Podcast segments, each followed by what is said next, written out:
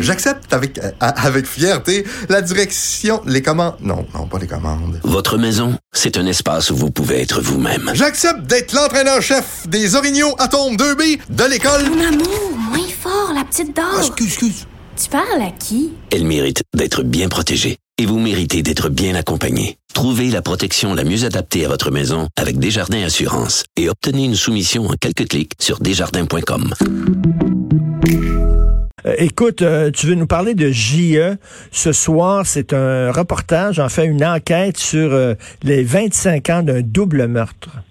Oui, j'aimerais bien ça parce que ben, je me suis rendu à Gaspésie au début de l'été, alors qu'on sortait de la première vague de la COVID avec les sœurs Joanne et Manon Vallée, qui sont-elles les enfants du couple euh, Victorien et Claudette Vallée, donc ce qu'on a, ceux qu'on appelle le couple Servant-Vallée, qui a été assassiné en 1995 à Saint-Joachim-Tourelle.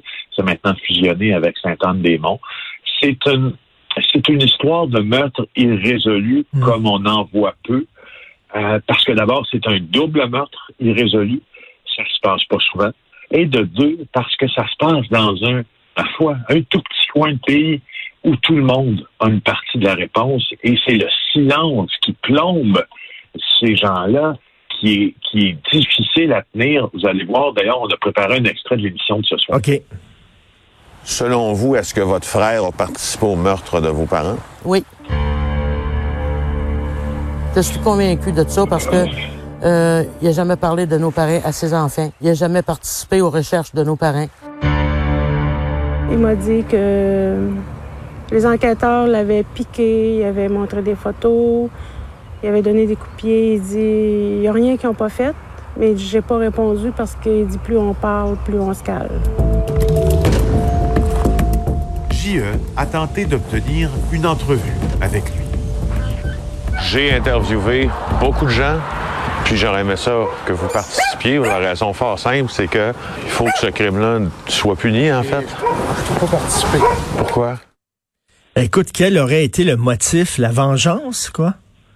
Écoute, les policiers euh, dans ça croient que le motif, euh, c'est un motif financier.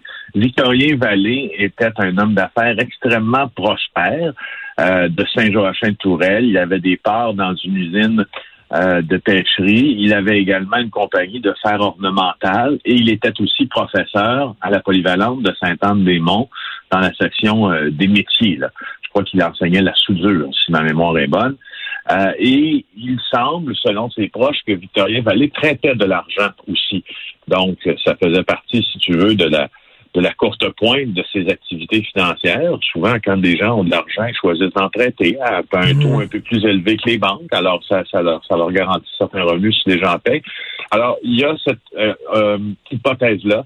Mais sais-tu qu'est-ce qui est complètement débile dans cette affaire-là de Saint-Joachim-Tourelle? C'est que la police connaît les suspects.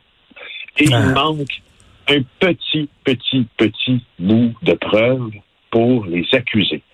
Alors, c'est pour ça qu'on s'est intéressé à cette affaire-là.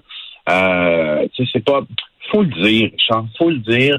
Il y a quelque chose, euh, il y a quelque chose d'assez convenu dans le type de documentaire euh, qui, qui, qui, est très populaire à la télévision, là, le true crime. Je sais pas si tu es d'accord. Ben oui, ben oui. À un moment donné, c'est que tu, tu, redis, tu, tu racontes un peu la même histoire, tu changes les acteurs. Je le dis avec tout respect pour les gens qui ont perdu des, des proches, là, mais euh, ça, ça rime, si tu veux, un peu toujours à la même chose, mais dans le cas de Saint-Joachim Tourelle, euh, c'est venu euh, chercher, piquer notre curiosité parce qu'il y a des éléments qui sortent un peu justement du du traditionnel euh, de, ce, genre d'émission journalistique-là. Il y a d'autres choses à chercher que, le, qui a tué, simplement. Parce que le qui a tué, on, on le connaît un peu. Ce qu'on va découvrir ce soir, c'est que ces, ces suspects-là, on les a rencontrés, au fond, puis là, vous en avez entendu un qui avait été un des suspects, mais il y en a d'autres aussi. Il y a plusieurs suspects dans ce meurtre-là et on les a rencontrés aussi. Donc, ça nous a amené dans des... Pour ça qu'on a choisi de s'attarder là-dessus, c'est que ça nous a amené à gauche, à droite. C'était pas monolithique comme là. Et c'était un petit village, tu le dis. Est-ce que les gens se souviennent encore de cette euh, affaire-là? sûr. Imagine, toi, Richard, grandir, toi, dans un village imagine-toi, là, en 1995, t'as, euh, je, t'as, je sais pas, moi, euh, 16 ans, et puis, euh, ou t'en as 20, ou t'en as 30, et puis, le seul meurtre euh, qui survient en Gaspésie au cours des dernières années arrive dans ton petit village de quelques centaines de personnes, puis tout de suite, les regards se portent sur des gens du village comme, en est, comme pouvant en être les coupables. Alors, c'est bien sûr que ça vient Écoute, il- on, on- on dit justement à Tourelle, puis on parle avec une journaliste indépendante qui vient de là, puis qui a suivi cette affaire-là, qui est vraiment très bonne, Joanne, qu'elle s'appelle aussi. Elle nous raconte que les gens à Tourelle, qui étaient déjà passablement euh, armés, parce qu'il y a beaucoup de chasseurs dans ce coin-là, euh, puis c'est des gens qui vivent dans la forêt, mais ont commencé, après le meurtre, à dormir vraiment avec le fusil, euh, la carabine à côté du lit, à s'acheter, à s'armer jusqu'aux dents, à s'acheter des systèmes d'alarme. Et encore maintenant, il y a des relents, puis il y a des conséquences euh, à cette, euh, à cette Et- affaire-là dans le village. C'est un poids que le Et, village et porte. là, tous les signes pointent dans la même direction, c'est-à-dire euh, euh, probablement le, le- le- le fils des euh, le fils des victimes, mais il n'y a pas suffisamment de preuves. Ben, c'est ce que la police dit. C'est ce que la police nous dit. C'était pas nécessairement cette preuve pour accuser ces gens-là, mais ils ont été des suspects. Euh, et euh, en fait, aussi, quand on fait des, des émissions à ces dates anniversaires en question, c'est aussi pour euh, pour que les langues se délient. Hmm. Euh, puis espère-t-on pour euh, pour que les, les, les- les sœurs Vallée euh, Et- puissent euh, vivre en paix, parce que ce sont deux, deux sœurs qui ont parlé dans le, dans le, dans le, dans- dans le film. Et ce que tu espères finalement quand tu fais ce genre de reportage-là, puis tes journalistes, ce que tu espères, c'est que tu arrives avec soudainement de nouveaux, de nouveaux indices qui font que l'enquête repart? Ben oui, c'est justement. Puis les nouveaux indices, en fait, tu sais, c'est rare en maudit, Richard, dans ces affaires-là, que tu apprends quelque chose à la police. Hmm. C'est Hmm. c'est assez rare parce que là, ils sont, à un moment donné, là, dans le cas de, de- du meurtre de Saint-Joachim de Tourelle, là, il y avait 10% du village qui était sous écoute électronique. Ça te donne ça une idée?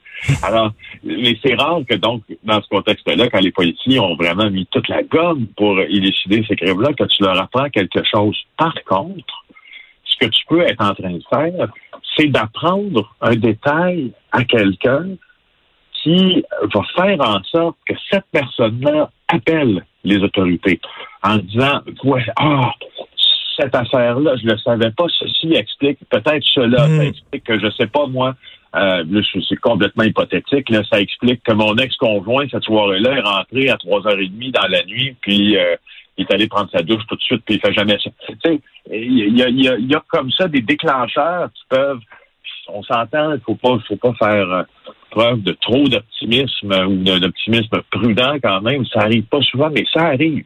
Il y a un petit élément dans un reportage qui fait en sorte qu'une enquête. Alors, j'aimerais beaucoup euh, pour les sœurs. euh, Ben oui, on l'espère. On, on- on va bien sûr regarder ça ce soir.